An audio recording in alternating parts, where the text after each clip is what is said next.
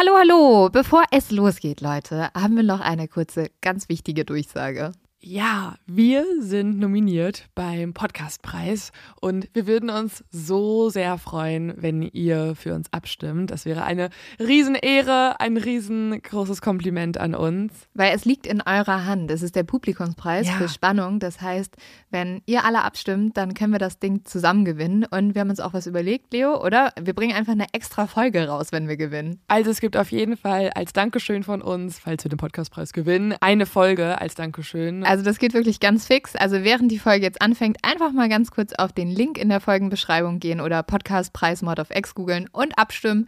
Dankeschön! Dauert nur wenige Sekunden und man muss sich auch nicht registrieren. Und jetzt geht's los mit der Folge.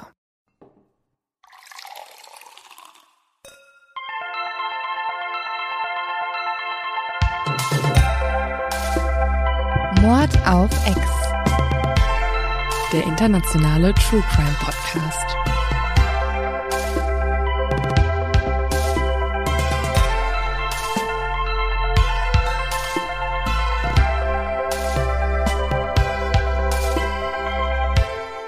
Hallo und herzlich willkommen bei Mord auf X. Diesmal wieder mit äh, Distanz. Leo, wir sehen uns wieder nur übers- übers Handy. Ja. Siehst du mein Doppelkind? Doppelkind? Doppelkind? Schlimm. Also zwei Kinder sehe ich nicht, aber auch nur ein Kinn, auch nur ein Kinn. Das ist immer so geil, wenn man die äh, Frontkamera aufmacht. Von unten reinguckt, ne? Kennst du das, wenn man Fotos machen möchte und man hat aber noch diese Ja. Selfie-Kamera an und dann möchte man eigentlich den schönen Sonnenuntergang oder was auch immer für Instagram festhalten und dann sieht man sich und erschreckt sich total und ist so, oh mein Gott, nein. Warum? Ja, äh, so viel zu unserem Selfie-Game. Ich bin gerade mit meiner Family im Urlaub und Leo ist im heißen München. Es ist sehr heiß. Aber das sind die News. Aber Ellen, wir können nicht eine Podcast-Folge über True Crime mit dem Wetter starten. Das wäre wirklich, also dann lieber gar kein Smalltalk. Soll ich lieber mal mit dem zu dumm zum Verbrechen starten? Ja, bitte. Und zwar geht es diesmal ins Jahr 1995. Dort raubte ein Mann eine Bank aus und er hatte jetzt einen ganz besonderen Trick, damit man ihn nicht sehen kann. Weißt du noch, Leo, ich glaube, bei meinem ersten zu dumm zum Verbrechen hatten wir diese Typen, die sich mit Edding das Gesicht angemalt hatten. Geht es wieder in die Richtung? Ja, es ist noch, ich glaube, 100 Spuren mehr. Er hat sich nämlich Zitronensaft ins Gesicht gemalt, weil er dachte, dass ihn das irgendwie unsichtbar macht. Und dann ist er so aus der Bank rausgelaufen, hat sogar noch so in die Kameras gelächelt, weil er so dachte so, hehe, ihr seht mich nicht. Was? Also er hat sich Ja. einen, also er hat sich eine Zitrone genommen und die einfach überall ins Gesicht gerieben. Und dann dachte er, kann man sein Gesicht nicht sehen. Interessant, woher kommt diese Überzeugung? Also wenn er jetzt irgendwie einen Umhang plötzlich trägt, weil er bei Harry Potter das ein bisschen zu ernst genommen hat, Ja. ähm, dass man mit verschiedenen Umhängen unsichtbar ist. Aber Zitronensaft? Ich kenne das nur, ich glaube, wenn du so Schrift gelöscht hast mit so einem Tintenlöscher oder so, dann kannst du es mit Zitronensaft Ah. wieder sichtbar machen. Stimmt. Nee, also das verstehen wir auch nicht. Falls jemand von euch weiß, woher dieser Mann diese Vermutung hatte, lasst uns es wissen. Wir sind sehr interessiert. Vielleicht macht Zitronensaft doch unsichtbar. erinnert mich auch so ein bisschen an unsere vierte Folge über äh, Richard, den Vampir aus Sacramento, der sich Zitronen und Orangen auf seinen Kopf gerieben hat, weil er dachte, dann bekommt er das nötige Vitamin C wieder in seinen Körper. Aber irgendwas mit Früchten, irgendwas mit Früchten Irgendwas mit Obst. auf sich. Aha, okay. Irgendeine Verschwörungstheorie. Und was hat Bill Gates damit zu tun? Who knows? Okay, so. Ähm, wir starten in Teil zwei, würde ich sagen, einfach mal direkt rein, oder? Ja, ja. Ja, ich habe mich gefragt, warum hast du denn die Exis jetzt doch dazu aufgefordert, dass sie den Film gucken? Weil der Film Monster, von dem du gerade redest, ich hab, wir hatten das auf Instagram gepostet, dass man sich doch angucken soll, für alle, die uns da nicht folgen. Eine ganze Woche warten ist ja auch, ist ja auch äh, viel verlangt, weil es ein guter Film ist. Vor allem komplett gut geschauspielt. Und auch ein bisschen aus dem Grund, dass man jetzt ein bisschen die Wahrheit hören kann. Das klingt das sehr spannend. Hast du es denn gemacht? Ja klar, Leo, ich höre auch manchmal auf dich. Ja, danke schön. Manchmal. Okay, danke. Äh, wir haben letzte Woche schon angefangen, über eine der berühmtesten Serienmörderinnen zu sprechen, was ja mal Genau. was ganz Neues ist. Und eigentlich die Frau, die dafür bekannt ist, dass sie Männern das Fürchten gelernt hat. Genau, es war eigentlich sozusagen eine Revolution in der Geschichte der Serienmörder Amerikas vor allem, weil man bis dahin noch nie eine Frau hatte, die nach und nach Menschen ermordet aus, wie man annimmt, erstmal Kaltblütigkeit oder Habgier oder irgendeinem anderen äh, Motiv, was es so einfach noch nicht gab. Alles andere war sonst immer, ja, irgendeine Nanny, irgendeine Person im Pflegewesen oder so, die ihre Familienmitglieder ermordet hat. Das war das Hauptmotiv bei Frauen sonst.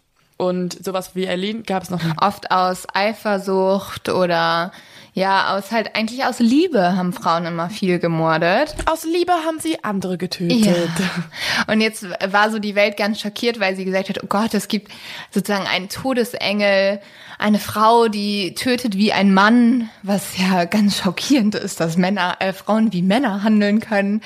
Und aufgrund dessen, aber da sprechen wir wahrscheinlich später nochmal drüber, wurde Eileen auch entweder extrem gehasst oder sehr gefeiert, auch auf komische Art und Weise. Es ist echt eine abgekultete Frau und hat, wie auch viele Männer ja im Gefängnis, viele Fanbriefe erhalten, aber noch mehr eigentlich so eine Art, ja, Gemeinschaft, Fangemeinschaft erzeugt von Leuten, die sie als unschuldig eigentlich ansehen oder noch mehr sogar als Heldin ansehen, weil sie alle Frauen gerecht hat, die von Männern unterdrückt wurden oder vergewaltigt wurden oder irgendwie anders an Männern gelitten haben. Und genau das möchten wir uns heute nochmal angucken. Stimmt das eigentlich? Ist das berechtigt? Und vor allem, was ist eigentlich passiert? Wir haben ja erstmal in der letzten Folge zusammengefasst, dass sie sieben Männer getötet hat, beziehungsweise eigentlich wissen wir zu diesem Zeitpunkt ja nur, dass man zwei Frauen gesichtet hat, die mit einem Auto einen Unfall produziert haben. Und diese beiden Frauen gab es nun als Phantomzeichnungen in allen möglichen Zeitungen und Fernsehsendungen Amerikas. Und nach denen wurde nun gefahndet.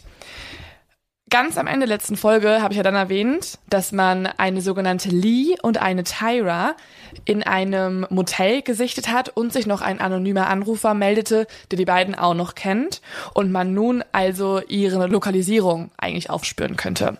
Und ich finde es eigentlich jetzt erstmal wichtig zu verstehen, wer sind diese beiden Frauen oder noch viel wichtiger, wer ist vor allen Dingen Lee, also Eileen. Und Eileen ist ja auch die Haupttäterin, oder? In diesem Fall? Das ist ja die krasse Frage darin. War es ein Serienmörderinnen-Duo oder ähm, hat Tyra auch alleine gemordet oder war es auch nur Eileen? Und das klärt sich jetzt ein bisschen, weil auch da, ja, auch da gibt es Abstufungen, wie viel Schuld man wem auch immer zusprechen kann. Aber erstmal zu Eileen. Eileen wurde am 29. Februar 1956 in Michigan geboren. Ihre Mutter ist Diane Warners und ihr Vater ist äh, Leo Dale Pittman. Ein bisschen komisch, er heißt nämlich auch Leo, Leo. Äh, deswegen, ich, ich sage es einfach komplett amerikanisch, damit ich nicht irgendwie in Verbindung stehe mit diesem Namen. Leo. Sie hat außerdem einen älteren Bruder namens Keith. Ihre Mutter Diane war erst 15 Jahre alt, als sie Leo kennengelernt hat und heiratete also extrem jung, eigentlich noch ein Kind und hat sich auch noch ganz schnell nach der Geburt von ihm scheiden lassen, weil er äh, ein Alkoholiker war, er war ihr untreu und er hat häusliche Gewalt ausgeübt.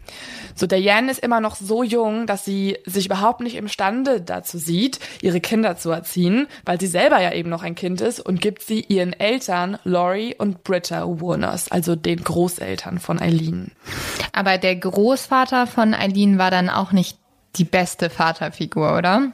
Überhaupt nicht. Niemand in dieser Familie ist auch nur ansatzweise eine gute Mutter- oder Vaterfigur. Ihre Mutter Diane gibt sie eben weg. Ihr Vater Leo wurde kurz nach der Geburt wegen Kindesmissbrauch eines siebenjährigen Mädchens zu einer langjährigen Haftstrafe verurteilt, hat sich dann sogar auch noch im Jahr 1969 im Gefängnis das Leben genommen und galt als pädophiler Soziopath. Also war wirklich für Eileen noch nicht mal ansatzweise im Leben verantwortlich oder auch nur fürsorglich. Sie hat ja, also eigentlich war er nicht existent. Sie hat nichts von ihm mitbekommen.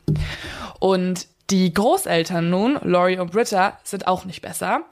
Laurie ist eigentlich, also der Film über Eileen trägt den Namen Monster. Ich würde eigentlich auch Laurie als extremes Monster bezeichnen, weil er erstmal jede, also die haben mehrere Kinder, die haben jetzt nicht nur Keith und ähm, Eileen als, als Enkelkinder adoptiert, sondern sie haben auch zwei eigene weitere Kinder, was dann theoretisch der Onkel und die Tante sind von Eileen. Und zwar sind das auch Laurie und Barry heißen die. Die haben sogar fast auch das gleiche Alter. Also sie leben einfach dann zu viert quasi als Geschwistergruppe in dieser Familie. Und der Vater, äh, der Großvater, Laurie, wird als absolut autoritärer, sturer, rechthaberischer Mann bezeichnet, ist bekannt in der Nachbarschaft als Sadist, was man daran sieht, dass er die Kinder alle verprügelt hat. Und das war ja in dieser Zeit, also 1960er Jahre, in den USA nicht komplett unüblich. Viele Eltern haben ihre Kinder noch geschlagen.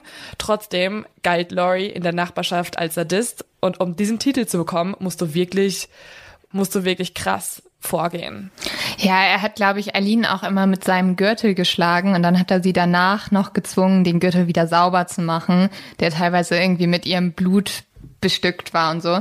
Also man kann eigentlich schon sagen, die Männerfiguren, die Eileen vom frühesten Kindesalter kennenlernt, sind brutal, ja, die absolut. sind missbrauchend. Also ihr Vater hat ja sogar eine siebenjährige, ein siebenjähriges Mädchen missbraucht. Also sie hat eigentlich immer von Männern schon von klein auf ein sehr, sehr schlechtes Bild, oder? Komplett, also sie wird eigentlich komplett missbraucht und ähm, nicht nur psychisch, auch physisch, wie du ja gerade gesagt hast, mit dem Ledergürtel. Das war eine Erziehungsmaßnahme. Die Kinder mussten die Hosen runterlassen, mussten sich dann entweder über den Küchentisch beugen oder mit dem Gesicht aufs Bett legen. Und dann hat Laurie sie halt eben von hinten geschlagen. Und ich finde, also es ist einfach eine Folter, die sie erlebt haben in der Kindheit.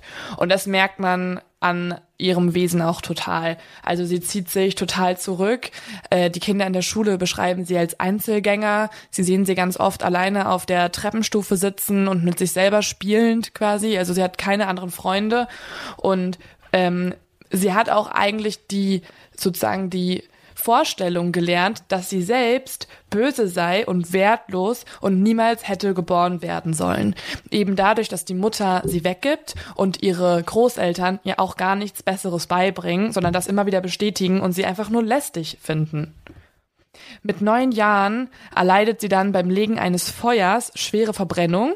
Und auch hier finde ich interessant, wir hatten das ja schon öfter, dass ähm, Kinder drei Anzeichen in der Kindheit zeigen, die sie ja angeblich zu Serienmördern später machen oder wo man erkennen kann, dass sie eventuell Serienmörder werden.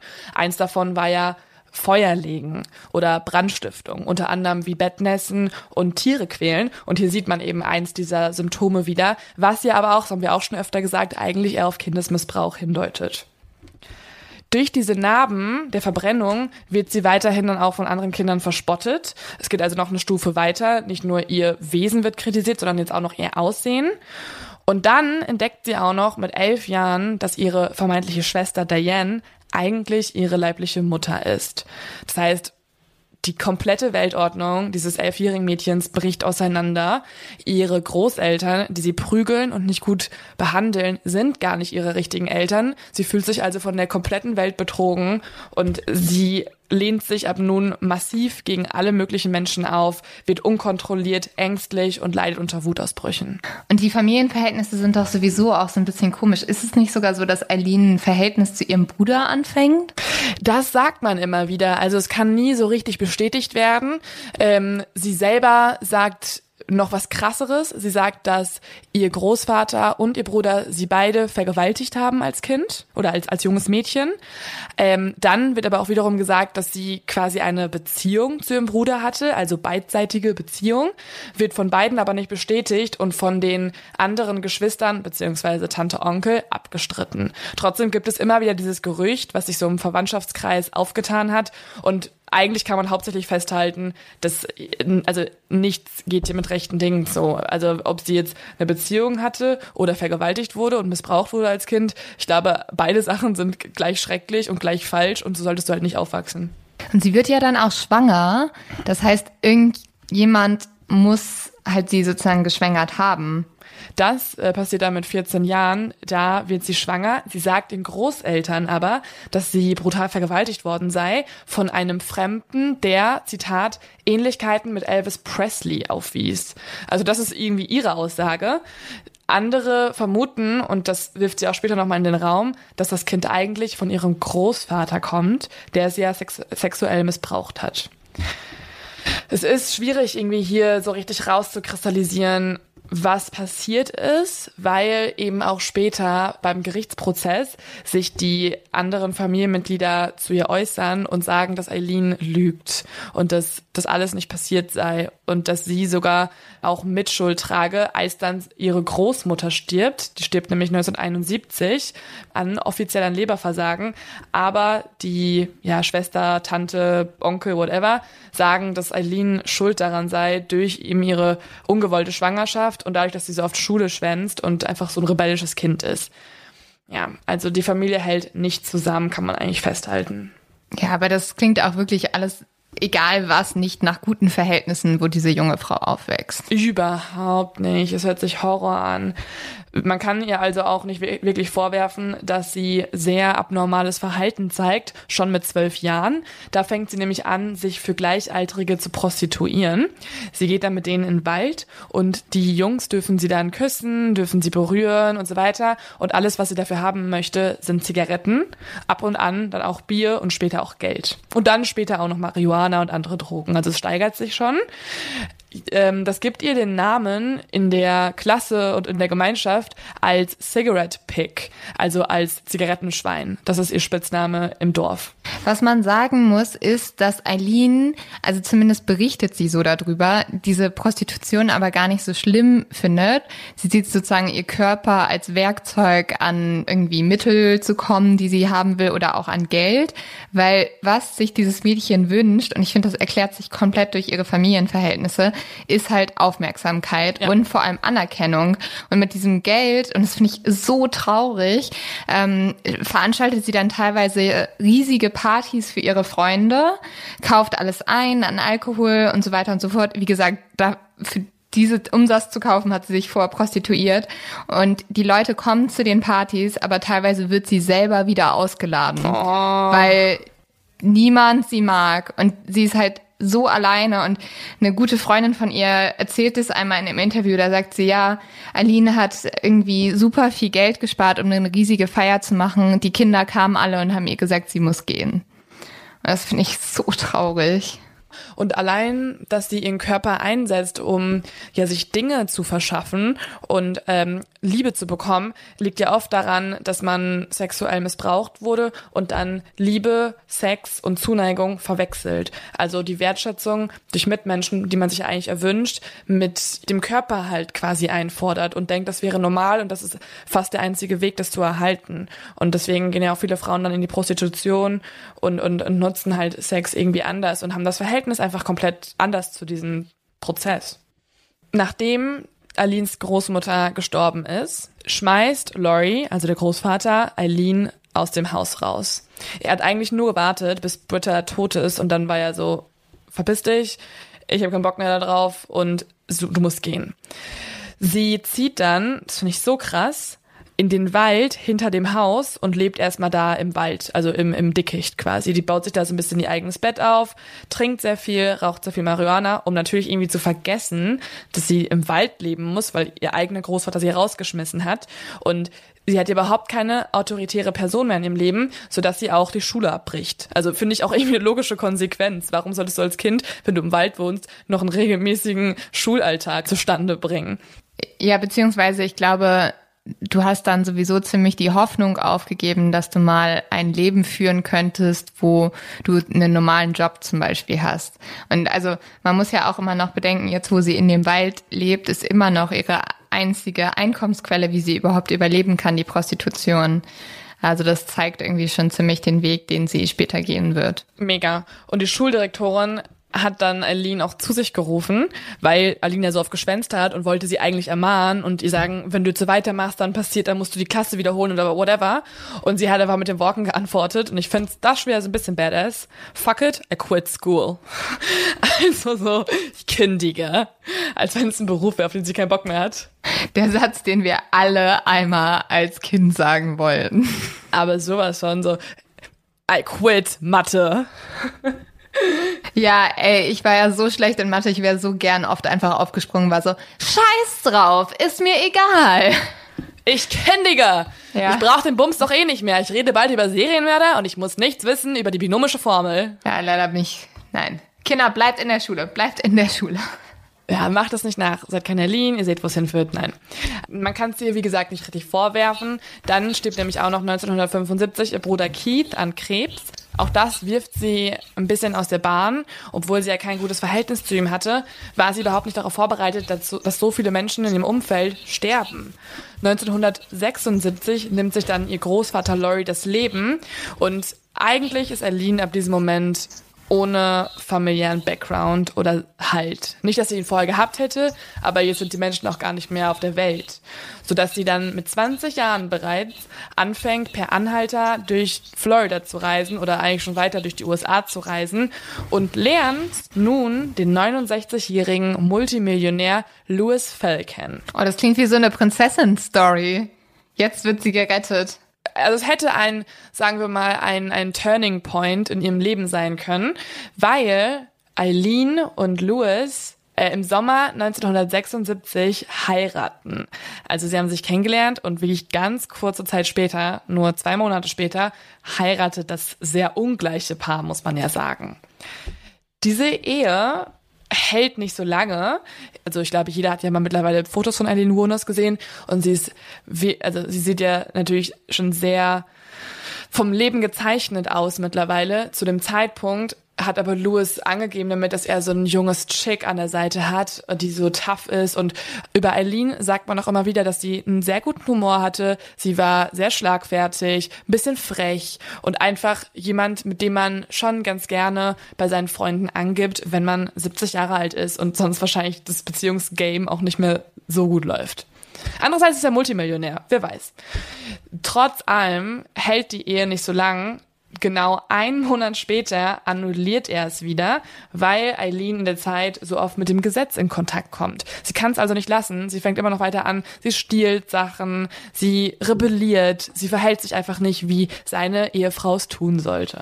Sie hat halt auch einmal gesagt, dass sie sich, sie hat sich auch nur wohl gefühlt in dieser Szene. Also sie ist dann auch mit so Biker-Gangs öfters rausgefahren und hat die begleitet. Und das war eigentlich da auf der Straße, hat sie sich wirklich zu Hause gefühlt, weil mit Menschen, die genau das Gleiche wie sie durchlebt haben, hat sie sich halt verstanden gefühlt. Und ich kann schon verstehen, dass diese Oberklasse, diese reichen Leute, ja, nicht ihr Ding waren ich glaube, wenn du, wenn dir dieser ganze Background fehlt, dann fühlst du dich eben in so einer Anarchie auf der Straße am wohlsten, weil da kannst du ein Ding machen. Und vor allem, glaube ich, da kann sie auch einfach frei sein, weil sie ist ja auch nicht die typische Lady, sage ich mal. Sie hat, sie, sie ist sehr laut, sie macht, was sie will und das geht eben auf der Straße sehr gut, weil da kannst du halt für dich kämpfen, du bist für dich verantwortlich und das kann sie einfach. Sie lässt sich nicht unterbuttern quasi. Das ist übrigens einer der Punkte, was ich ein bisschen an ihr feier. Also ich finde es immer so schwierig zu sagen, man feiert irgendwas an einem Serienmörder oder einer Mörderin. Aber irgendwie, dass sie so eine starke Frau war, da bin ich so ein bisschen immer so, yeah, you go girl. Ja. Hätte sie diese Männer nicht ermordet, wäre ich auch so. Das so. Ähm, ja, es war eine Kämpferin, aber dann hat sie Leute ermordet und dann war es eine Mörderin. Das ist ein bisschen schwierig. Aber ich verstehe den, ich verstehe den Kult so ein bisschen um sie auf jeden Fall klar.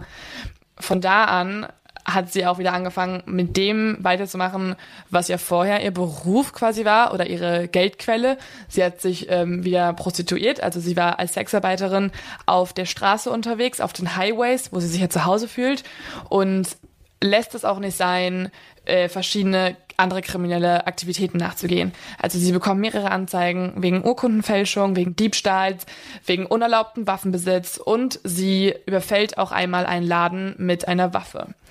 Deswegen ist sie sogar in der Zeit viermal im Gefängnis, immer wegen, ja, wie gesagt, kleinerer Verbrechen. Es kommt noch nicht zu Mord oder zu, zu irgendeinem Angriff. Es sind Raubüberfälle im schlimmsten Fall.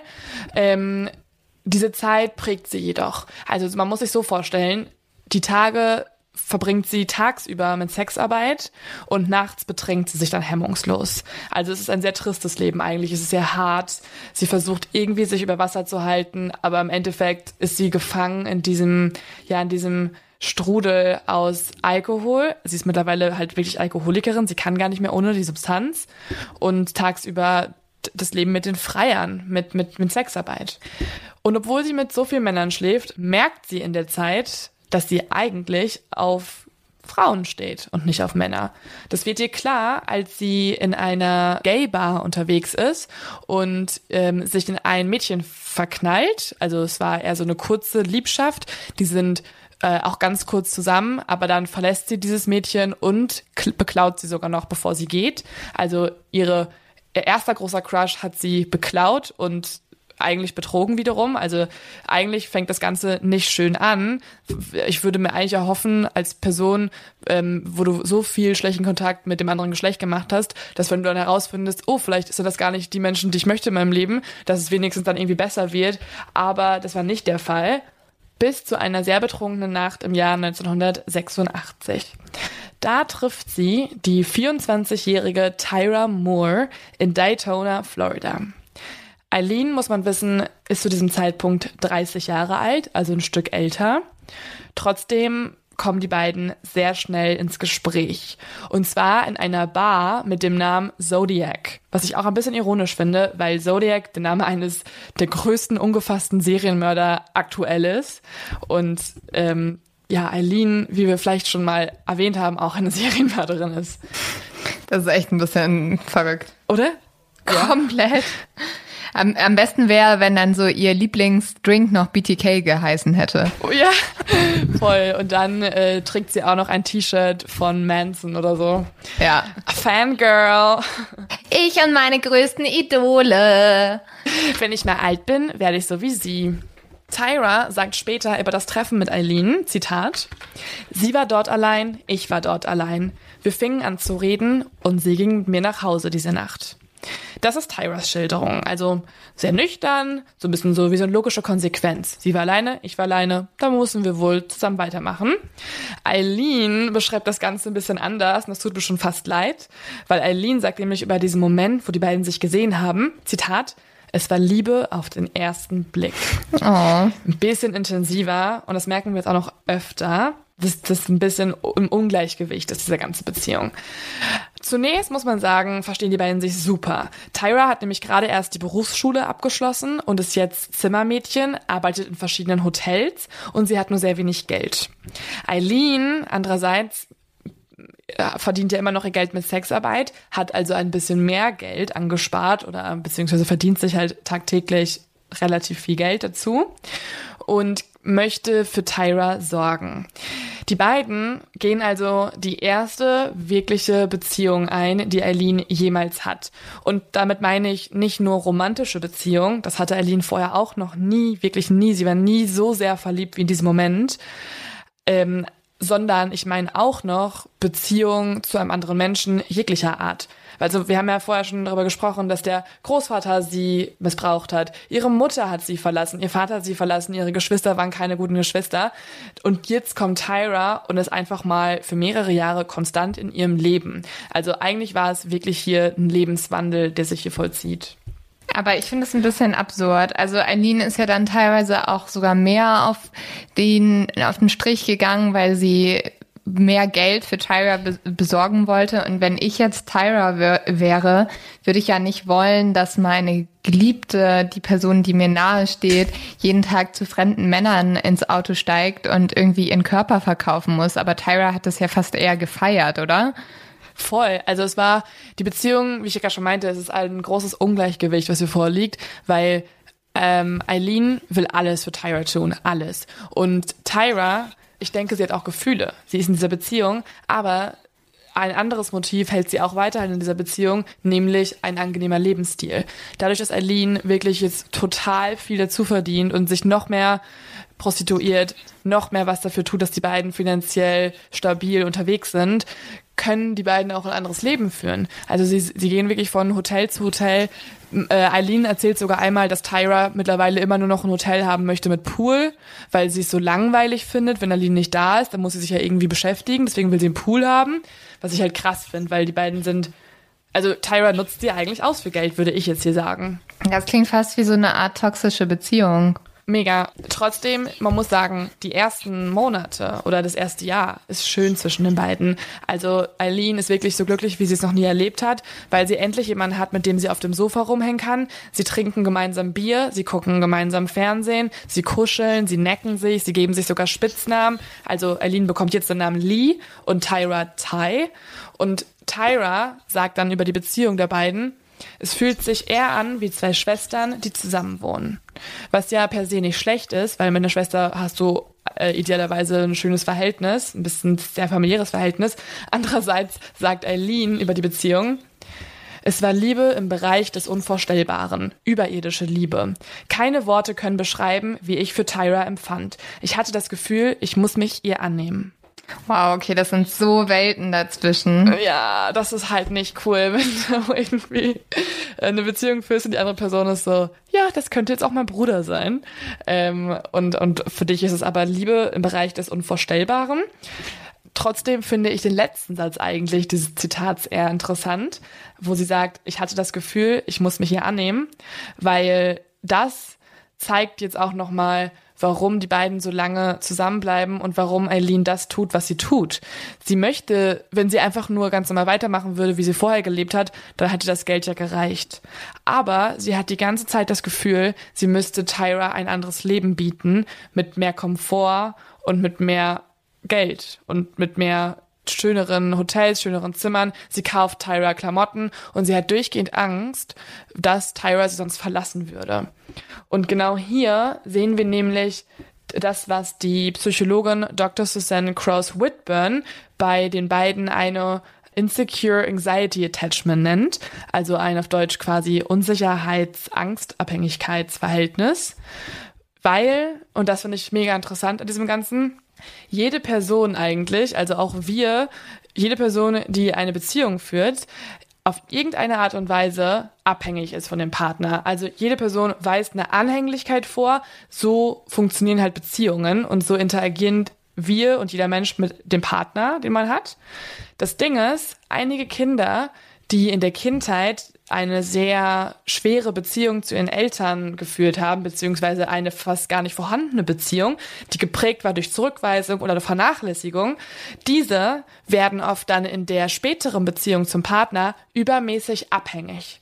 Das heißt, wenn jetzt irgendwie der Partner einen Tag mal keine Zeit hat oder wenn man es jetzt mal komplett aufs moderne Zeitalter überträgt, irgendwie ein paar Stunden nicht antwortet, also keine Nachricht zurückschickt, dann werden diese Personen extremst unsicher, sie werden gestresst und sie haben absolut konstante Angst davor, dass der Partner sie verlassen könnte.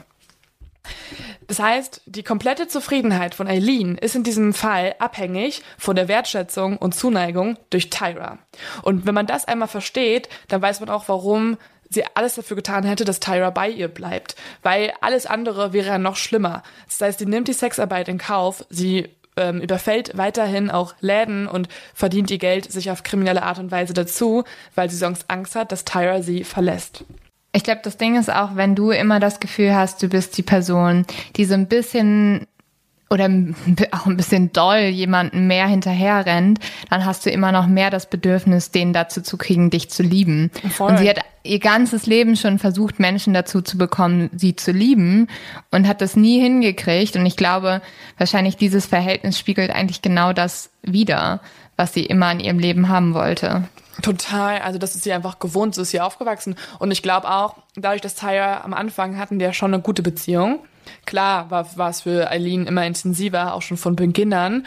Trotzdem hat sie eine Art Liebe zurückbekommen. Und ich glaube, das kann dich auch süchtig machen, wenn du es lange nicht hattest in deinem Leben und dann kommt jemand plötzlich einfach so rein und gibt dir diese Art von bedingungsloser Zuneigung, dann dann bist du darauf, also dann würde ich auch süchtig werden, glaube ich. Also ich kann es ihr nicht verübeln.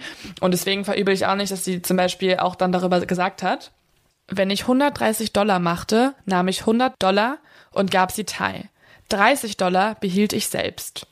Und allein an dieser Rechnung finde ich es halt schon sichtbar, dass eben, wenn man diese Beziehung als 130 Prozent quasi bezeichnen würde, dann sind 100 Prozent auf Tai gerichtet und 30 Prozent auf Eileen. Und das ist halt keine Gleichung, wie es sein sollte. Das ist nicht ausgeglichen.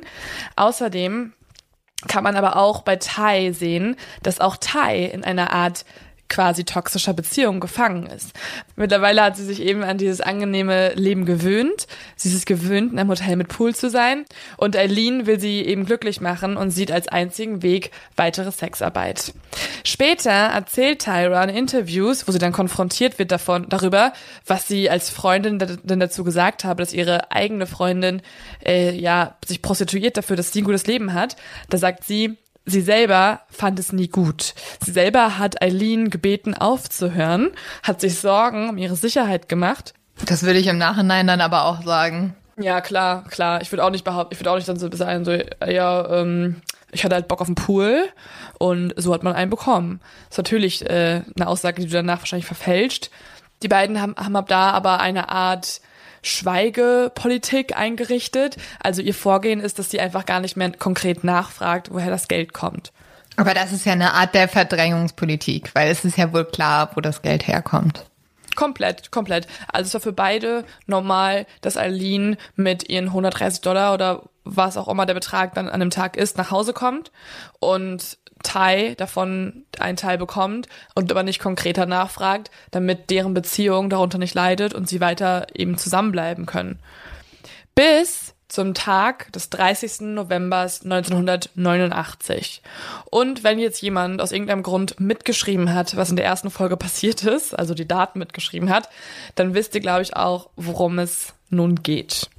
An diesem Tag guckt Tyra nämlich gerade ihre Lieblings-TV-Show, hängt also zu Hause auf dem Sofa ab, als Eileen plötzlich mit einem weißen Cadillac vor der Tür hält.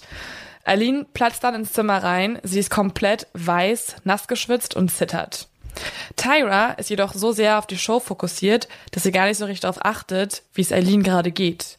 Bis sich Eileen dann plötzlich neben sie aufs Sofa setzt und ihr einfach so geradeaus ins Gesicht sagt, ich muss dir etwas sagen. Ich habe heute auf einen Mann geschossen und ihn getötet. Und jetzt macht Tai etwas, was diese Vermeidungsstrategie nochmal weiter unterstreicht. Sie sagt so, ja, und ich habe heute einen Kuchen gebacken und so weiter und so fort. Oder was? Ja, es macht sie eigentlich wirklich. Also sie blockt direkt ab. Sie antwortet, dass sie nichts weiter wissen möchte. Nein. Und guckt dann weiter ihre Show. Oh mein Gott, das ist ja so richtig so. Nee, also jetzt bitte nicht von deinem Mord erzählen. Hier ist wirklich eine gute Show. Mm -mm. The Real Housewives of New York ging gerade in die nächste Folge. Ich muss wissen, wie diese Party abläuft. Ich habe keine Zeit für sowas. Mach du deinen Kram, ich will nur das Geld haben. Nee, aber so ungefähr ist es wirklich. Also man muss schon sagen, dass das Ereignis die Beziehung sehr schwärzt. Ab dem Moment wird sie auf jeden Fall schlechter, weil beide nicht über dieses Ereignis reden möchten. Also sie schweigen es ein bisschen tot und trotzdem zeigt sich so dieses passiv-aggressive Verhalten und, ähm, und, und das gegenseitige fehlende Vertrauen mittlerweile auch in so kleinen Handlungen. Und genau das bezeichnet die Psychologin, von der ich ja gerade schon gesprochen hatte, als weiteren Schritt in ihrer Co-Abhängigkeit. Also mittlerweile sind die beiden in einer absoluten Co-Abhängigkeit beziehungsweise emotionalen Abhängigkeit angekommen, die so definiert wird. Zwei Personen mit dysfunktionalen Persönlichkeitsmerkmalen erhalten eine Beziehung entweder einseitig sorry, erhalten eine Beziehung, die entweder einseitig ist, emotional schädlich und oder missbrauchend. Und genau das kann man ja ganz klar sehen, weil nämlich sechs spe spezielle Kriterien eintreten. Und zwar ist das erste, und so definiert man eben diese Abhängigkeit in einer Beziehung, dass ein oder beide Partner den Sinn im Leben dadurch finden, dass sie sich extrem aufopfern für die Bedürfnisse des jeweils anderen. Und das, also Aline ist ja hier das beste Beispiel dafür. Durch ihre Sexarbeit, die sehr gefährlich ist, opfert sie sich komplett auf. Das zweite Kriterium ist, man kann nicht Nein sagen. Das trifft hier auf beide zu, nämlich auch auf Tyra. Sie kann nicht Nein sagen. Sie kann Eileen nicht verlassen, weil sie sich obwohl sie, sie sagt später auch in Interviews, sie hat diesen nomadischen Lebensstil immer anstrengend gefunden, dass sie sich irgendwie nie niederlassen konnten, dass Eileen auch auf der Flucht ist quasi, dass sie sich auch so Decknamen geben und so weiter. Trotzdem kann sie nicht Nein sagen, weil irgendwas sie in dieser Beziehung hält, eben diese Abhängigkeit. Money, das, money, money, würde ich sagen, hält sie in der Beziehung. Sonst absolut gar nichts. Naja, vielleicht liebt sie, ach, ja, ja, ich würde auch sagen, hauptsächlich Geld. Das dritte Kriterium ist, dass ein, mindestens ein Partner die Dinge des anderen Partners, die mit Drogen, Alkohol oder anderen kriminellen Aktivitäten zu tun haben, vertuscht und verheimlicht. Ganz klar, was Tyra gerade macht hier. Das vierte Kriterium ist, dass sich dieser Partner konstant Sorgen um die Meinung des anderen macht. Trifft, würde ich sagen, auf beide zu. Tyra sagt später auch, dass sie Angst hatte, dass wenn sie Eileen verlässt, dass Eileen auch es auf sie absehen könnte. Finde ich aber eine echt, also finde ich absolut eine lächerliche Aussage und das sehen wir später warum. Weil Eileen würde wirklich niemals was machen, was Tyra schaden könnte. Das fünfte Kriterium ist, dass mindestens eine Person der beiden sich gefangen in der Beziehung fühlt. Das passt ja auch dazu, was ich gerade meinte, dass eben Tyra eigentlich Aline verlassen wollte, wie sie selber sagt, aber sich nicht traut. Und das sechste Kriterium ist, dass das Paar Streit und Diskussion um jeden Preis vermeidet. Ja, würde ich sagen, krasser kann man sowas eigentlich nicht erfüllen, dieses Kriterium. Sie vermeiden sogar die Diskussion um einen Mord, wortwörtlich. Und jetzt tritt etwas ein, was wir oder was wir vielleicht mal diskutieren können, weil man sagt ja schon irgendwie, dass Eileen ähm, den ersten Mord aus Selbstverteidigung begangen hat. Jedoch mordet sie schon sechs Monate nach ihrem ersten Mord wieder. Diesmal ist es David Spears und auch nur kurze Zeit danach, also eigentlich tritt jetzt gerade ihre Mordphase ein, mordet sie dann ein drittes Mal was nun sie als Serienmörder klassifiziert. Dann ist es Charles Cascadden und hier finde ich es richtig krass, weil wenn sie wirklich nur aus Habgier und, und, und eben Geldnot gemordet hat, dann passt dieser Mord nicht so richtig in das Schema rein. Sie hat nämlich auf Charles bereits im Auto eingeschossen, und zwar in den Hinterkopf zweimal, weswegen er tot war. Dann hat sie aber die Leiche aus dem Auto rausgezogen, ihn entkleidet und neunmal auf den Kopf geschossen und danach noch mehrmals auf den Torso, was für mich eigentlich ganz klar zeigt, dass in dieser Person eine unfassbar große Wut auf Männer sein muss, weil eben diese vielen, vielen Schüsse würdest du ja nicht einfach tätigen, wenn du deinen Zweck ja schon erfüllt hast, eben, dass jemand tot ist und du ihn bestehlen kannst. Sondern hier muss ja noch irgendwas anderes, ja, irgendwas anderes vorhanden sein, irgendein anderes Bedürfnis erfüllt worden sein. Ich kann mir halt schon vorstellen, dass es auch zu Verhalten gekommen sein kann, dass sie an zum Beispiel ihren Großvater wieder erinnert hat. Und äh, okay, machen wir uns nichts vor Prostituierte werden sowieso unglaublich schlecht behandelt. Und da gibt es auch viele Männer, die auf jeden Fall Grenzen überschreiten. Und vielleicht hat er ihr schon im Wagen irgendwie die Hand aufs Bein gelegt, unangebrachte mhm. Sprüche gebracht, so weiter und so fort. Beziehungsweise sie sagt ja sogar im Nachhinein, dass sie teilweise versucht wurde zu vergewaltigen. Also mhm. ich kann mir schon gut vorstellen, dass da auch so Sachen wieder getriggert wurden. Mhm ich persönlich, da sprechen wir bestimmt nachher auch nochmal drüber, glaube nicht, dass sie die Männer nur umgebracht hat, weil dafür sind es auch zu viele und die Abstände zu gering, weil es immer Notwehr war. Ich glaube, es ist so eine Mischung aus allem gewesen und auf, also und ein großer Punkt ist, glaube ich, auch dieses Machtgefühl, das sie bekommen hat. Also das kennen wir sowieso viel von Serienmördern, dass die süchtig werden nach diesem Gefühl, gerade wenn sie in der Kindheit nicht viel beachtet wurden und so, dass auf einmal sind sie wie Gott. Sie entscheiden, wer lebt und wer stirbt.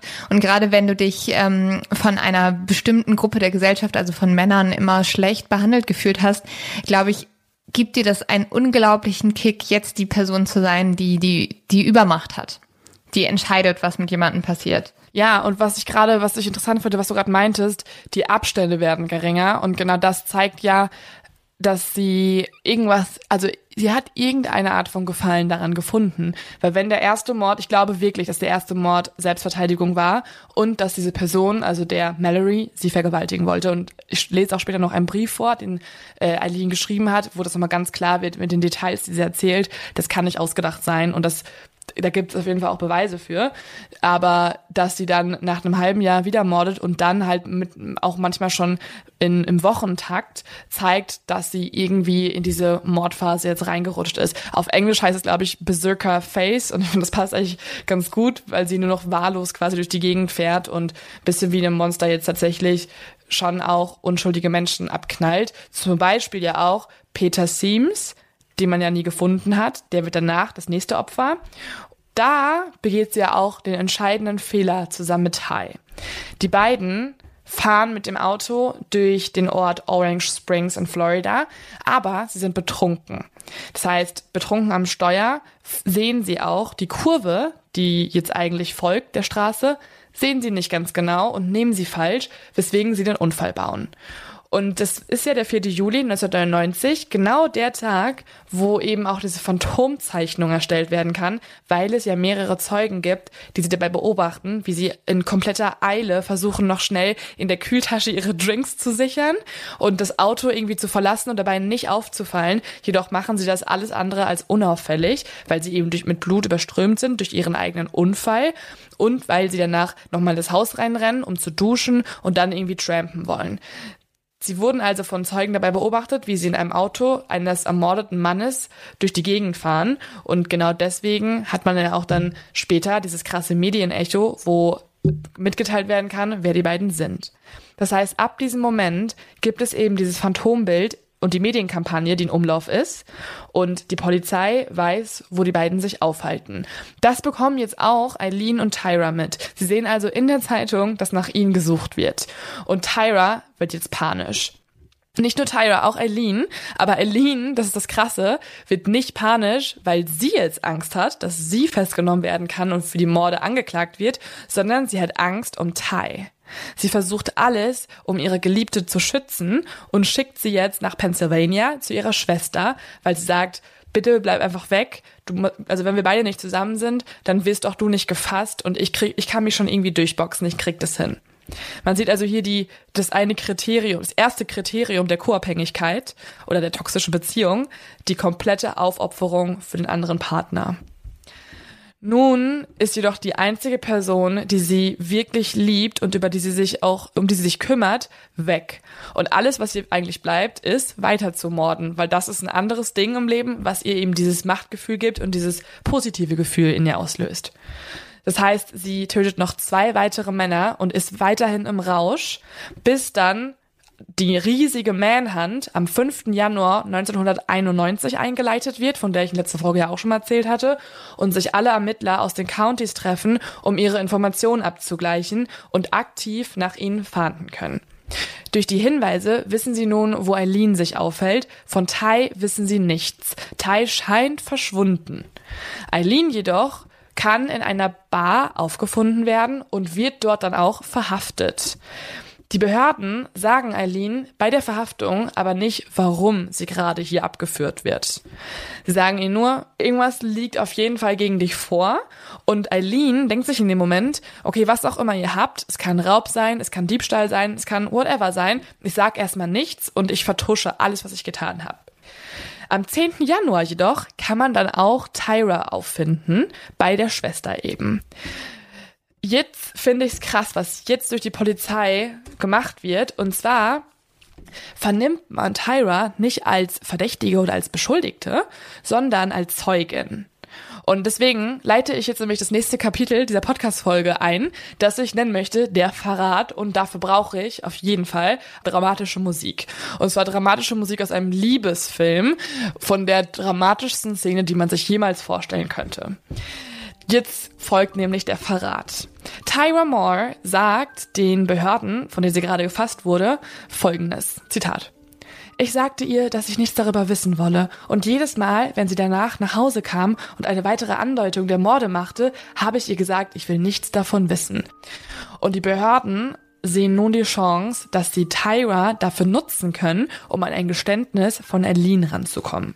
Und das, was Eileen immer schon gemacht hat, Tyra zu schützen, macht Tyra überhaupt nicht. Die Polizei schlägt Tyra vor, dass wenn sie Eileen anruft und ihr am Telefon ein Geständnis entlockt, sie freikommen könnte. Also sie gesteht ihr Immunität für ein Geständnis ihrer Geliebten. Tyra sagt dem Ganzen zu. Also sie macht mit der Polizei den Pakt, dass sie ihre eigene Geliebte verraten möchte. Mhm. Sie wird für diese nächsten Telefonate, die sie vornehmen soll, zwei Tage lang gecoacht von der Polizei und macht den ersten Anruf dann am 12. Januar. In dem Telefonat soll sie einfach mit Eileen über alles reden und Eileen irgendeine Aussage entlocken, die deutlich macht, dass Eileen diese Männer getötet hat und es zugibt. Aber Eileen ist sehr bedacht darauf, nichts Konkretes zu sagen. Sie beruhigt Tyra am Telefon und das Einzige, was man raushören kann, ist, Zitat, die haben mich nur wegen dieser Waffengeschichte aus 1986 und einem Knöllchen eingebuchtet. Und ich sag dir was, ich lese Zeitungen, da werde ich mit keinem Wort als eine der Verdächtigen erwähnt. Das heißt, Aline ist extrem misstrauisch. Sie benutzt in dem Telefonat sehr unverdächtige Umschreibungen, die sie nicht auf die Morde zurückführen könnten. Außerdem sagt sie Tai auch, sie wüsste nicht, worüber Tai spricht und dass beide jetzt einfach mal ruhig bleiben müssten. Das heißt, in den ersten Telefonaten verfehlt die Taktik noch sehr. Also die Polizei merkt, es bringt nichts, dass Tai einfach nur anruft und mit Eileen über irgendwas reden will. Man muss irgendeinen neuen Weg gehen. Und dafür erfinden sie eine weitere Taktik, wo sie jetzt die Liebe Eileens für Tyra ausnutzen wollen. Sie merken nämlich, dass diese Frau die andere Frau abgöttisch liebt und alles dafür machen würde. Deswegen schlagen sie Tyra einen neuen Deal vor. Sie soll Eileen sagen, dass die Polizei sie, also Tyra, nun aufgespürt hat und für die Morde verhaften will. Weil dann möchte man nämlich Eileen entlocken, dass es ja eigentlich Eileen war und sie sich quasi aufopfern will. Wieder mal. Genau das macht Tai auch. Deswegen der Verrat. Tai sagt am Telefon zu Eileen, dass sie Angst hat und mittlerweile die Polizei sie gefunden hat und sie nicht ins Gefängnis möchte. Das wiederum jagt Eileen so große Angst ein, weil sie immer noch nicht will, dass Tai irgendwas passiert. Deswegen sagt sie dann, Zitat, wenn die Bullen jetzt nicht locker lassen, liefere ich ihnen einfach, was sie hören wollen. Ich werde dich decken, weil du unschuldig bist. Ich werde nicht zulassen, dass sie dich ins Gefängnis stecken. Falls ich dazu auspacken muss, werde ich es tun. Und hier sehen wir das wirklich letzte Stadium, das ultimative Beispiel der Co-Abhängigkeit, die komplette Aufopferung dafür, dass die Freundin nicht verraten wird aber nur einerseits eben, weil Tyra genau das Gegenteil gemacht hat. Ja, also Tyra verrät sie halt komplett, ne? Also ihr ist ja alles egal, solange sie ihren eigenen Arsch retten kann. Komplett. Und das sieht man auch daran, dass nur zwei Tage später dann, am 16. Januar, Eileen im Zuge des Verhörs ein umfassendes Geständnis ablegt. In diesem Geständnis pocht sie sehr auf zwei Dinge. Das erste ist, sie möchte ganz klar festhalten, dass Tyra an keinem der Morde beteiligt war und Aline alle Männer alleine getötet hat und Tyra nichts dafür kann. Der zweite Punkt ist, dass auch sie selbst keine Schuld trage im eigentlichen Sinne, sondern dass jede Tat Selbstverteidigung war, weil jedes Opfer sie zunächst erstmal tätlich eingegriffen hat und um sie dann mutmaßlich zu vergewaltigen oder zu töten. Und jetzt ist natürlich die Frage, stimmt das? War all das Selbstverteidigung bei so vielen Opfern auch? Aline selbst sagt, dass sie in der Zeit als Sexarbeiterin über 250.000 Freier hatte. Das sind halt extrem viele. Das sind, das müssen an die 65 Freier pro Tag sein, wenn man es mal runterbricht. Und das ist schon ein bisschen das geht eigentlich gar nicht, außer du hast halt einen Tag ja wirklich unfassbar viele Männer und musst es ganz, ganz, ganz schnell über dich bringen. Aber wenn das auch nur ansatzweise stimmt, also auch wenn man eine Null wegnehmen würde, sind das so extrem viele Menschen, dass ich es halt sehr, sehr wahrscheinlich finde, dass auch einige dieser Männer nicht nur Gutes mit ihr vorhatten, sondern eben auch übergriffig wurden und sie auch vergewaltigen wollten. Weil das ja immer wieder berichtet wird, gerade bei Sexarbeiterinnen, die, also gerade wie Aline, die das über Jahre hinweg machen, muss mal irgendwas passiert sein. Das ist wahrscheinlich, also es ist wahrscheinlicher, dass es passiert ist, als dass es nicht passiert ist. Jedoch muss man auch sagen, ähm, verändert sich die Schilderung der Tatumstände über die Zeit. Also Eileen erzählt den Behörden sehr viele Details am Anfang und dann fängt sie an mit jeder weiteren, mit jedem weiteren Verhör, auch gegenüber Journalisten, gegenüber Freunden und so weiter, die Erzählungen weiterzuspinnen und weitere Details auszuschmücken. Und diese verändern sich aber auch manchmal, wo man merkt, Eileen versucht auch das zu erzählen, was ihr selber vielleicht helfen könnte vor Gericht. Und man findet auch oft vor, dass sie so ein bisschen paranoide Aussagen macht, dass sie, wie gesagt, diese Wutausbrüche hat und auch einfach nicht geistig zurechnungsfähig wirkt. Sie ist jetzt im Gefängnis und der ganze Prozess bis zum Tod zieht sich über Jahre hinweg. Also die erste Zeit im Gefängnis vorm Prozess ist genauso turbulent wie auch ihr vorheriges Leben. Nun kommen nämlich Unmengen von Filmemachern, Autoren und Journalisten bei der 34-Jährigen an und wollen sich unbedingt ihre Biografierechte sichern. Das Ding ist, Eileen mag die Idee. Eileen genießt jetzt, dass sie ganz, ganz viel Aufmerksamkeit bekommt und sie hofft auch, Millionen damit zu verdienen, dass man ihr Leben verfilmt oder eben ein Buch darüber schreibt. Außerdem ist es auch gar kein unrealistisches Szenario, dass es wirklich passieren könnte. Das gab nämlich immer wieder, oder es gibt es auch immer noch, diese Art, also ich würde sagen, Serienmörder-Kapitalismus schon fast, wo Leute denken, dass sie mit dieser tragischen Geschichte eben ganz viel Geld machen können, indem sie das verfilmen. Eileen wird da wirklich komplett ausgenutzt. Also ihre Mutter will noch ein, ein, Buch über sie schreiben. Jeder, der ihr eigentlich im Leben nicht geholfen hat, kommt auf einmal nach vorne und sagt, hm, ich hätte auch eine Geschichte für Geld zu erzählen, was ich sehr, sehr tragisch finde. Komplett. Also ähm, ich habe ja schon ein paar Mal über die Briefe gesprochen, ähm, aus denen ich gleich noch was vorlesen kann, ähm, die sie an ihre längste und beste Freundin Dawn geschrieben hat. Ähm, das ist ein Buch, das wurde nach ihrem Tod veröffentlicht, aber auch daran sieht man, diese Dawn hat den Kontakt auch wieder extremst aufgenommen, als Aline schon im Gefängnis war. Also die meisten der Briefe sind aus der Zelle heraus geschrieben, fast manchmal im Tagesabstand und alle interessieren sich plötzlich für diese Frau, weil sehr, sehr viele ihre eigenen Interessen verfolgen. Andererseits muss man sagen, genießt Eileen es trotzdem, ne? Also sie weiß, dass Leute auch ankommen wegen Geld, aber sie selber hofft ja auch damit Millionen zu verdienen und sie genießt Ruhm, sie genießt die Fanbriefe und die Glorifizierung und deswegen werden ihre Erzählungen über die Taten auch immer ein bisschen epischer. Also am Anfang erzählt sie so, ja, ich habe sie abgeknallt und am Ende geht es an diese Richtung von wegen, ich bin eine feministische Ikone, niemand anders hat es getan, ich musste es tun. Also es wird immer epischer. Aber Moment mal, Eileen kann damit doch gar kein Geld verdienen, oder? Du darfst doch gar nicht als äh, Mensch, der Gefäng im Gefängnis ist, Geld mit sowas verdienen. Voll, das ist genau ein Punkt. Also es gibt verschiedene Staaten, wo man es darf und es gibt verschiedene Jahre, wo es noch ging. Jedoch gab es einmal einen Fall, über den ich auch noch hier im Podcast reden möchte, und zwar den von David Berkowitz, also dem Son of Sam, wie er auch äh, als, als Serienmörder den Titel trägt. Der hat seine Filmrechte verkauft, wurde sehr, sehr reich durch ein eigenes Buch und war ein Serienmörder in New York.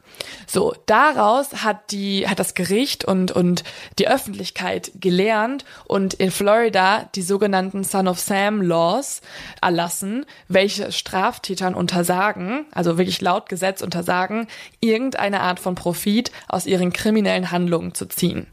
Weswegen Eileen das gar nichts bringt, dass sich plötzlich jeder für sie interessiert und sie die Nummer eins in regionalen und nationalen Medien ist. Sie genießt es zwar, aber es bringt ihr finanziell gesehen nicht so viel.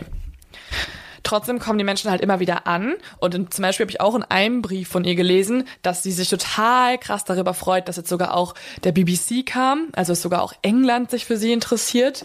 Und sie erzählt in jedem Gespräch, die, die, die Taten noch mal ein bisschen verfeinerter, um sich auch in einem besseren Licht darzustellen. Diese Bü also die Briefe kann man auch lesen. Also das Buch heißt Dear Dawn, Das sind alle Briefe, die Aline geschrieben hat in der Zeit. Man sieht nicht die Antworten, also die Briefe von Dawn sind nicht abgedruckt, aber man kann sich schon denken, was für Antworten das waren, weil Aline wirklich über ihr komplettes Leben auspackt. Also sie berichtet darüber, wie ihr Alltag in der Zelle ist, darüber, dass sie sehr viel gelesen hat. Sie hat mittlerweile die Bibel dreimal gelesen, sie hat ähm, Theologie studiert, sie hat verschiedene Wissenschaften studiert, weil sie so viel Zeit hat und sie ist auch nicht dumm. Also sie interessiert sich für verschiedene Dinge, sie kann sich auch einigermaßen gut artikulieren. Andererseits habe ich auch in so ein paar Briefen was gelesen, wo ich dachte, ähm, so klar ist ihr, ja, ist ihre geistige Fähigkeit doch nicht mehr, weil sie zum Teil so total paranoide Ansichten hat. Zum Beispiel wurde ja die Leiche von dem Peter Seams, den sie ermordet hat, nie gefunden. Und sie vermutet dann, dass weil man die nicht gefunden hat, dass ja auch vielleicht die Mafia auch noch mit drin stecken könnte, weil nämlich eins ihrer Opfer, Cascaden, ihr im Auto von der Mafia erzählt habe und nun könnte es sein, dass die Mafia auch noch hinter, hinter ihr her ist und dass es noch verschiedene Menschen gibt, die ihr Böses wollen. Also sie wird leicht paranoid. Andererseits gibt es auch Menschen, wie zum Beispiel Aline Prawl, die jetzt in ihr Leben tritt, die diese Art von Paranoia begründen.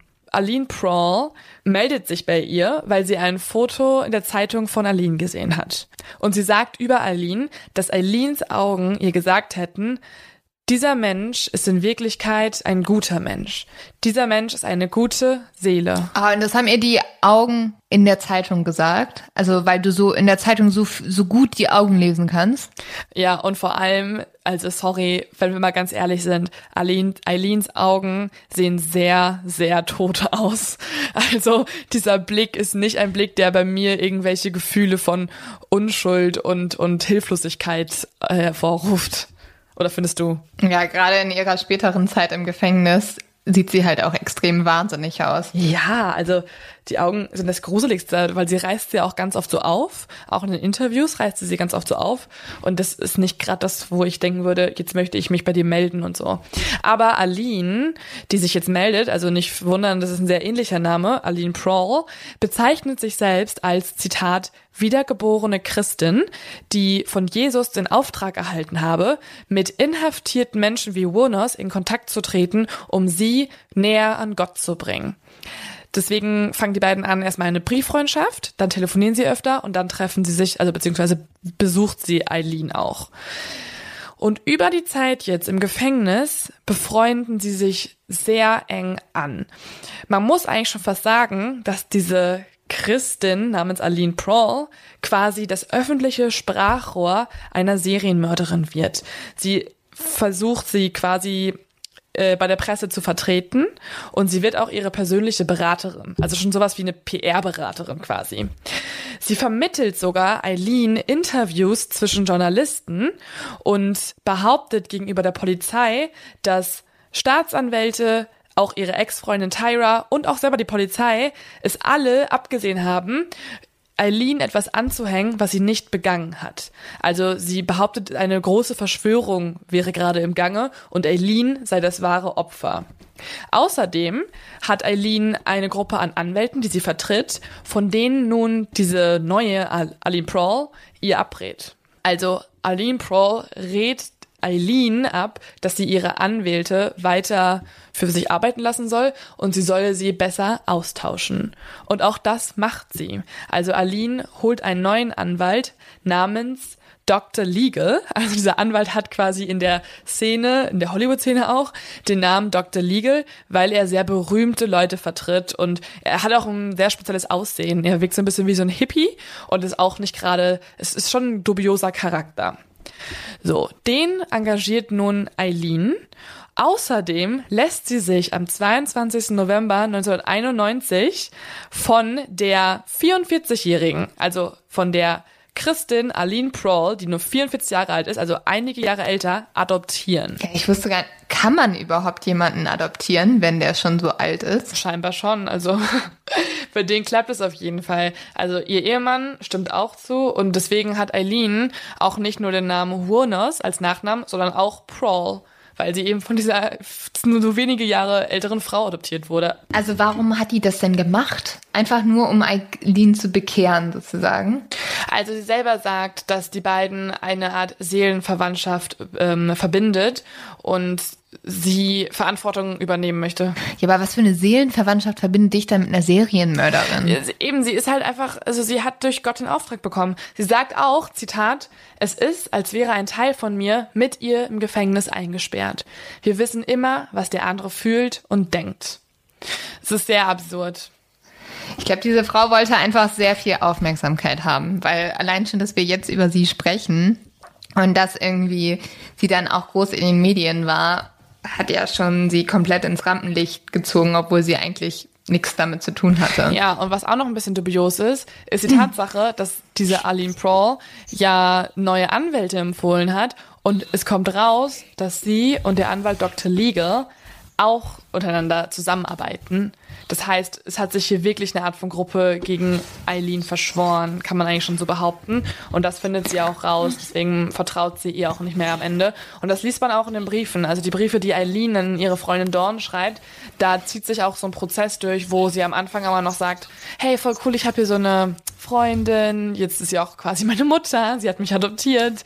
Und am Ende geht es immer mehr in die Richtung, wo sie dann auf einmal vermutet, dass da vielleicht doch irgendwie eine kleine Verschwörung gegen sie besteht. Und dieser Dr. Legal ist ja auch super dubios. Also die haben alle, sind einfach komische Charaktere. Also wir können ja vielleicht, ich weiß nicht, ob wir das teilen können oder so auf Instagram, aber dieses wie, es gibt so ein Promo-Video von diesem Dr. Legal und du denkst halt echt, also du, du willst ein Rockstar sein und kein Anwalt. Mm, voll. Ich glaube, das ist, und das finde ich eigentlich sehr traurig. Also eine Frau, die sowieso, ja, klar, eine Frau, die auch super schlimme Taten begangen hat, aber eine Frau, die eigentlich nie Liebe bekommen hat, sich das immer gewünscht hat und vor allem Leute, die ihr beistehen, kriegt jetzt wieder so Menschen an die Seite, die sie eigentlich zum Großteil ausnutzen Ja, wollen. und das, was auch noch richtig, ähm, was noch zum Ausnutzen hinzukommt, sind eben auch diese falschen Ratschläge in, an dem Punkt, weil Dr. Legal und die anderen Anwälte empfehlen jetzt Eileen, dass sie sich für schuldig bekennen sollen,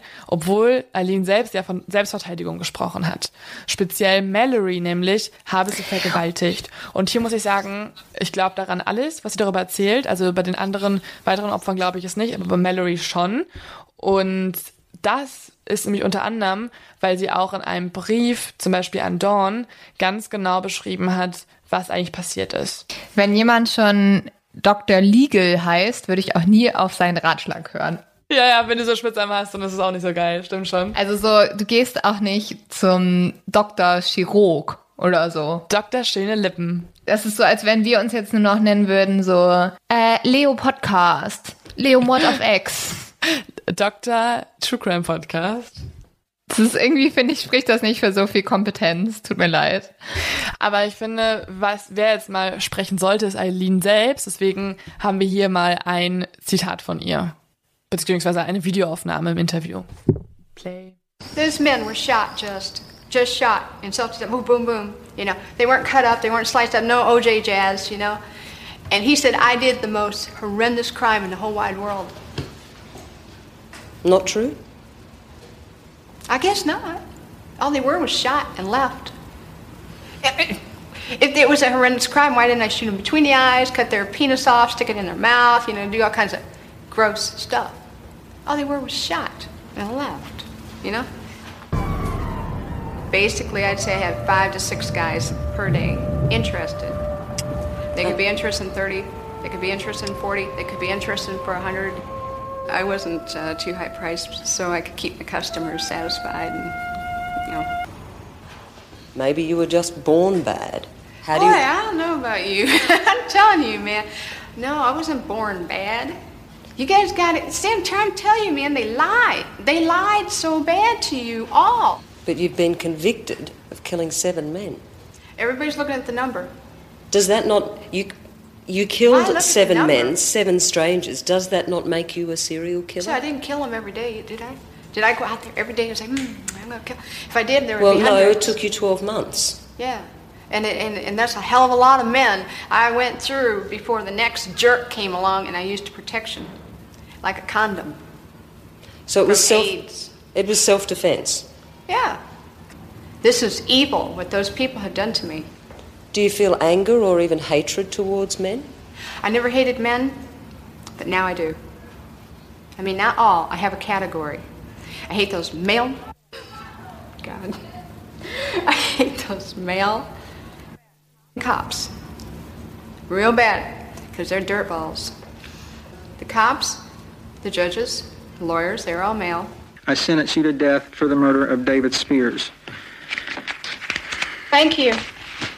And uh, probably see, uh, I'll be up in heaven while y'all rotting in hell. Also hieran erkennt man eigentlich ganz klar, dass der erste Mord wahrscheinlich berechtigt war quasi oder aus Selbstverteidigung war, sagen wir es mal so. Und das beschreibt sie ja auch ganz führlich in einem Brief an Dawn. Da erzählt sie genau, da erzählt sie Dawn ganz klar, was passiert, wenn jemand vergewaltigt wird und wo sie eine Passage hat, die ich jetzt mal vorlese. Ich weiß nicht, wie krass es ist. Vielleicht skippen ein paar Leute am besten nach vorne. Vor allen Dingen alle, die jung sind. Lass mich dir erzählen, wie eine Vergewaltigung abläuft. Deine Haare werden herausgezogen, während er seinen irrigierten Penis in deine Kehle steckt und deine Speiseröhre prellt und dann auch noch gegen deine inneren Mundhöhlen stößt. Dann sagt er dir, wenn du mit deinen Zähnen gegen meinen Penis stößt, bist du tot. Dann zieht er deine Schamhaare heraus, damit du zusätzlichen Schmerz fühlst. Er nimmt deinen Arsch und drückt ihn so hart, als sei es ein Knetteich. Dann haut er seinen Schwanz in dich, das gleiche auch anal. Er beißt deine Nippel so sehr, dass sie fast abreißen, während er dich auf übelste vergewaltigt, so schnell und so hart, wie er nur kann. Und dann, während all dem, macht er konstant Drohungen und Dirty Talk, auf die schlimmste Art und Weise, wie man es sich jemals vorstellen kann. Also, Vergewaltigung sind nicht einfach nur einmal rauf und runter. Verfickte Arschlöcher. Die Gesellschaft versteht das anscheinend nicht. Zumindest kümmert es niemanden, schon gar nicht, wenn du eine Prostituierte bist. Sie haben eine gesellschaftliche Erlaubnis, dich so zu behandeln und auch dich so umzubringen. Also das schreibt sie. Okay, ich muss sagen, ich finde diese Beschreibung unglaublich heftig. Die nimmt einen total mit. Und wenn das halt wirklich so passiert ist, dann würde das schon eine Art von Notwehr irgendwie rechtfertigen. Weil es ist echt so ein schlimmes Verhalten und wirklich, also, keine Ahnung. Und dann kommt nämlich auch der Schocker. Also, erstmal sagt sie ja, dass sie es selbst verteidigt hat. Dadurch, dass sie aber danach noch so viele weitere Männer ermordet hat, glaubt man ihr vor Gericht nicht. Also die Geschworenen nehmen es ihr nicht mehr ab, dass sie zum Beispiel jetzt Richard Mallory, von dem sie ja auch dann sehr viel spricht, aus Notwehr getötet hätte. Angesichts der Vielzahl der Opfer wirkt diese Aussage für alle Geschworenen unglaubwürdig. Deswegen wird sie am 27. Januar 1992 dann für schuldig gesprochen in allen Anklagepunkten. Im Gerichtssaal schreit Eileen, ich bin unschuldig, ich wurde vergewaltigt, ich hoffe, ihr alle werdet vergewaltigt, ihr Schleimscheißer. Okay, das Ende wurde jetzt ein bisschen weird übersetzt, aber auf jeden Fall merkt man hier die Wut dieser Frau, wie sie die für sie absolut falsche Strafe erhält. Sie wird dann am 31. Januar, nur wenige Tage später, zum Tode verurteilt. Und erst nach Prozessende gibt es den Riesenschocker, bei dem sich herausstellt, dass Richard Mallory nicht nur diese eine Vergewaltigung vorgeworfen wird, sondern dass er tatsächlich sogar zehn Jahre während einer ähnlichen Sache, also auch als Vergewaltiger, eingesessen hat und sehr oft mit dem Gesetz in Kontakt kam, wegen eben Sexualstrafdelikten. Ich finde es so, so heftig, dass das halt nicht die Verteidigung vorangebracht hat. Also das müsste doch die Verteidigung vor auch hätten finden können und einfach in dem Prozess schon als Beweispunkt anbringen können. Ich finde, das beweist nochmal, dass Dr. Legal einfach der schlechteste Legal ever ist. Komplett. Deswegen, also sie hatte einfach mit so vielen Kronenpersonen auch nach ihrer Verhaftung zu tun, dass eben dieser Dr. Legal und seine anderen Anwälte nicht den Job gemacht haben, den sie hätte machen sollen sondern auf ihren eigenen Profit aus waren, ihre Filmrechte weitergegeben haben, sich verschworen haben, sogar eben mit dieser Christin, die ja eigentlich ihre Mutter sein soll oder ihre Ansprechpartnerin und einfach jeder um sie drumherum sie ausnutzt und niemand das Beste für sie möchte. Andererseits ist sie halt, sie ist ja dann irgendwann auch zur Serienmörderin oder sie war halt faktisch eine Serienmörderin. Die Frage ist natürlich, wie viel Gerechtigkeit ist solchen Menschen überhaupt gestattet? Eileen wird ja auch immer wieder als Heldin des Feminismus gefeiert. Und ich glaube, ihr habt jetzt auch schon bei uns beiden gemerkt, oder zumindest bei mir, dass uns das auch ein bisschen schwer fällt in diesem Fall, den Täter so zu verurteilen, weil natürlich die Taten, die sie begangen hat, sind unglaublich schrecklich. Aber wir sprechen ja auch sehr oft in unseren Fällen von irgendwie Frauen, die gejagt werden, Frauen, die hilflos sind und von Männern umgebracht werden und irgendwie so an sich dieses Gefühl, eine Frau zu haben, die ein Racheengel ist und die Männer umbringt, die ihr so viel Leid zugefügt haben, ist erstmal eine, ein Thema, wo man auch denkt, okay, ja, cool, endlich wehrt sich mal jemand. Mhm. Damit stehen wir nicht als einzige da. Cardi B nimmt 2019 Aline sogar auf das Cover ihrer Single Press. Ähm, Aline trägt äh, auf diesem Bild einen Gefängnisanzug. Das ist ein sehr ikonisches Bild von mm. ihr. Und sie hat ihre Hände, welche eigentlich in Handschellen liegen, um ihren Hals gedrückt. Krass, ich kenne das Cover, aber ich habe das gar nicht irgendwie damit verbunden. Auf Twitter bekommt Cardi B dafür hauptsächlich positives Feedback und sehr, sehr viel Support. Man muss dazu sagen, Cardi B hat früher ebenfalls als Sexarbeiterin gearbeitet. Und für viele Frauen spiegelt Eileen sowieso einen Menschen wieder, der wie sie selber schreckliche Erfahrungen erlebt hat und die sich jetzt dagegen wehrt. Und aufgrund dessen ist Eileen gerade im Feminismus ein Symbolbild für Frauen, denen halt insgesamt Ungerechtigkeit von Männern angetan wurde, die halt verletzt wurden, die vergewaltigt wurden oder genötigt wurden. Und ihre Geschichte spiegelt in dem Sinne auch viel die Erfahrung von Sexarbeiterinnen aus. Also Sexarbeitern sind ja sowieso haben wir auch schon ein paar Folgen drüber gesprochen, so ein bisschen am Rande der Gesellschaft. Mhm. Ihn, sie werden von vielen überhaupt nicht richtig als Menschen angesehen. Also sogar wenn sie zu Mordopfern werden, wird wenig nach ihnen gesucht. Ähm, und sie werden einmal von vielen Freiern sehr, sehr schlecht behandelt und zweitens können sie auch nicht so richtig in der Gesellschaft darüber sprechen, weil sie halt gesellschaftlich verurteilt werden. Mhm. Und Studien belegen, dass Menschen, denen insgesamt sexuelle Gewalt widerfahren ist, oft davon fantasieren, dass ihren Tätern Gewalt angetan wird oder sie sogar ihren Tätern Gewalt antun. Also eine Art von Rache. Was ja auch erstmal verständlich ist. Also wenn dir jemand sexuelle Gewalt angetan hat, ist das etwas, das dich dein ganzes Leben begleitet. Das kannst du nicht mal eben so abschütteln. Und der Mensch, der dir das angetan hat, der ist natürlich ein riesigen Feindbild für dich. Und da kommen auch mal Mord- oder Gewaltfantasien auf, mhm. was natürlich einfach gesellschaftlich überhaupt nicht was ist, was in unserer Gesellschaft anerkannt ist. Also du redest nicht öffentlich über Mordfantasien. Das ist einfach nicht was, was du machst, geschweige denn, dass du es tun würdest. Und in dem Sinne ist für viele Opfer so eine Geschichte von einer Frau, die sich gewehrt hat, eine Art von Überlebensstory, eine Art, ihre eigenen Racheimpulse zu befriedigen. Ihre Geschichte soll laut Studien Menschen, die ähnliches widerfahren haben, irgendwie Halt geben. Denn sie können ihre eigenen Rachefantasien auf die Geschichte übertragen. Das heißt sozusagen, wir finden Genugtuung darin, dass jemand Böses Gerechtigkeit widerfährt und das durch die Hand einer anderen Person, also nicht durch uns selber. Ja, wie so ein Racheengel einfach. Ich habe dazu auch ein Interview in der Zeitschrift Weiß gelesen und da hat eine Frau mit dem Codenamen Love Folgendes gesagt. Was mich an Eileen persönlich fasziniert, ist dieser kulturell einzigartige Moment, wo Eileen Warners eine Frau war, vor welcher Männer Angst hatten.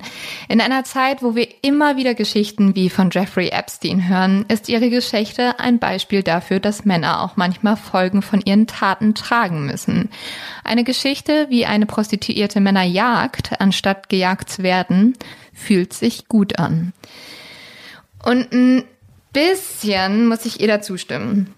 Also mir fiel es irgendwie, muss ich ganz ehrlich sagen, Leo, bei beiden Folgen ein bisschen schwer, zwischendurch Aline nicht zu feiern. Ähm, aus den oben genannten Gründen und auch irgendwie, weil mir so dieses Bild eines weiblichen Racheengels gefiel. Aber wenn man ganz ehrlich drüber nachdenkt, ist sie das halt eigentlich nicht. Also erstmal rechtfertigt nix Mord und zweitens war es ja wirklich so, dass nicht alle Männer, die sie ermordet hat, ihr wahrscheinlich Gewalt angetan haben. Oder sehr wahrscheinlich nicht alle Männer. Ja, voll. Also ich sehe es genau gleich. Also ich finde auch bei dem Mallory, bei dem ersten Mord, bin ich eher noch so, dass ich denke, okay, er hat's verdient. Wenn er das getan hat, was sie beschreibt, hat er es verdient. Aber dann wissen wir eigentlich aus fast verlässlicher Quelle, dass die letzten Männer zum Beispiel auch halt sie einfach nur mitgenommen haben, weil sie einfach mal trampen musste und ihr einfach nur einen Gefallen tun wollten. Und wenn dann die, der Hass und die Wut auf Männer, die ihr Schlechtes angetan haben, sich das auf unschuldige andere entlädt, dann ist ja genauso das Böse, was sie kritisiert. Also die moralischen Maßstäbe gelten ja bei ihr genauso. Also wenn sie sagt, Männer stehen für was Schlechtes, weil ihr einige das angetan haben, was natürlich unfassbar schlimm ist und äh, sie hat eine Horrorzeit durchgemacht, rechtfertigt das nicht, dass sie als Frau das Gleiche anderen Männern Ja. antut, nur weil sie als Symbolbild, Symbolbild für irgendwas stehen. Was ich aber, also wa- was ich noch sagen muss, was ich halt schon nicht verstehe, also ich finde auf jeden Fall, dass Eileen schon ein schrecklicher Mensch war und alles. Was ich aber nicht verstehe, ist, warum sie zum Beispiel so schnell verurteilt wurde. Also Serienmörder, die ähnlich schlimme Taten begangen haben, sogar teilweise noch brutalere Taten, wie zum Beispiel Ted Bundy oder so, bei denen wurde sehr, sehr lange verhandelt und da war auch nicht sofort immer die Todesstrafe auf dem Tisch. Total. Ich glaube, dass es eine Riesenrolle gespielt hat, dass sie eine lesbische und eine weibliche Serienmörderin war. Mega, würde ich auf jeden Fall zustimmen. Und dass sie halt einfach schlechte Menschen um sich drum hatte, die die falschen Ansichten oder Absichten vertreten haben. Und klar, ich glaube auf jeden Fall, sie wurde von vielen Männern, glaube ich, auch gerade in der Öffentlichkeit, als so der Albtraum jeder Frau dargestellt. So, das ist so, das ist das Feindbild und eine Frau hat anders zu sein. Und ich glaube, zum Beispiel, was ja auch krass ist, wenn ein männlicher Serienmörder im Gefängnis ist, bekommt er davon, bekommt er danach von unfassbar vielen Frauen irgendwelche Unterhosen zugeschickt, Rosen, Liebesbriefe, sogar Heiratsanträge, alles. Eileen Sie hat nur Hass bekommen. war ja offen bisexuell, also klar, sie hatte dann mehr Beziehungen mit Frauen, aber sie hat sich als bisexuell bezeichnet. Trotzdem hat Eileen sowas nicht von Männern bekommen. Die Fanpost war eben von Frauen, die sich zu ihr verbunden fühlen. Aber es ist halt zum Beispiel wieder dieses dämliche Bild von Männlichkeit. Du darfst so ein bisschen so Bad Boy sein, das ist cool. Und bei Aline, das, also ich glaube, das spielt damit rein, warum sie so schnell zum Tode verurteilt wurde, weil das ist so, dass so darfst du auf keinen Fall sein. Also natürlich darfst du auch keine Mörderin sein, also das ist ja klar. Aber an diesem Fall finde ich auch krass, wie viel gesellschaftliche Debatten sich daran zeigen. Also wie viele Motive mit reinspielen, wie viele kulturelle Werte. Und dazu, also auf gar keinen Fall wünschen wir uns mehr weibliche Serienmörderinnen. Auf gar keinen Fall. Aber ich finde es immer so ein bisschen schlimm, dass gesagt wird, Frauen morden nur aus Liebe und Frau, also ich habe mal ein sehr beeindruckendes Interview über die Rolle der Frau in der Zeit gelesen. Und das ging darum, wie Frauen in Fernsehserien dargestellt werden. Und da hat die Autorin damals gesagt, wir brauchen in Fernsehserien nicht nur mehr starke Frauen, die irgendwie die Heldin sind oder so, sondern wir brauchen auch mehr starke Frauen als Bösewichte und so weiter und so fort, weil wir einfach ähm, es ändern müssen, wie Frauen porträtiert werden insgesamt. Und halt, Frauen sind nicht immer süß und lieb und alles, sondern Frauen können auch ein Monster sein. Frauen können auch äh, total von Mordlust getrieben sein, von äh, Gewaltfantasien und so weiter und so fort. Hier nochmal direkt da im Anschluss den Leo-Tipp für die Folge. Für alle, die sich ein bisschen näher damit beschäftigen wollen, wie Aline selbst ihre Taten rechtfertigt, kann ich das Buch empfehlen, also Dear Dawn, wo man wirklich eins zu eins ihre Wortwahl auch hört. Aber es gibt auch eine sehr gute Dokumentation auf YouTube, äh, die heißt Aline Wurners, die Vermarktung einer Serienmörderin, wo auch nochmal die, die ganze Medienkampagne nach der Verhaftung auch nochmal behandelt wird. Also alles, was danach passierte mit der, mit der, mit den Filmemachern, die die Rechte sichern wollen und so weiter. Und ähm, zu guter Letzt nochmal der Film Monster, wo man eher auf die Beziehung zwischen Tyra und Eileen eingeht. Auch da aber, wie gesagt, irgendwie nochmal das Augenmerk darauf, dass Tyra wird so ein bisschen als die süße Kleine dargestellt. Eigentlich ist Tyra auch ein bisschen anders in echt gewesen. Ähm, aber man kann, ja, man kann nochmal ähm, eine wirklich richtig krasse Schauspielleistung sehen. Also allein deswegen lohnt sich der Film eigentlich schon, weil es so gut geschauspielt ist. Oh mein Gott. Genau. Hast du noch irgendeinen Tipp? Hast du noch irgendeine Bemerkung, einen Gedanken, ein Wunsch? Ah, wir haben noch beide einen Tipp, oder? Ja. Ähm, genau, das ist der zweite Mod of X Podcast-Tipp. Und zwar sind wir noch mal live mit dem Programm, das wir alle, die es nicht mitbekommen haben, letztes Mal in NRW. Wir spielen das gleiche Programm noch mal in Aachen. Und zwar am 6. September. Das ist ein Sonntag. Und wir sind auf so einem Comedy-Festival dabei. Äh, am Samstag davor spielen schon ganz viele Comedien. Wir sind auf so einer alten Burg. Äh, super, super coole Location. Und am Sonntag spielen wir dann, und das ist so ein Kombi-Ticket.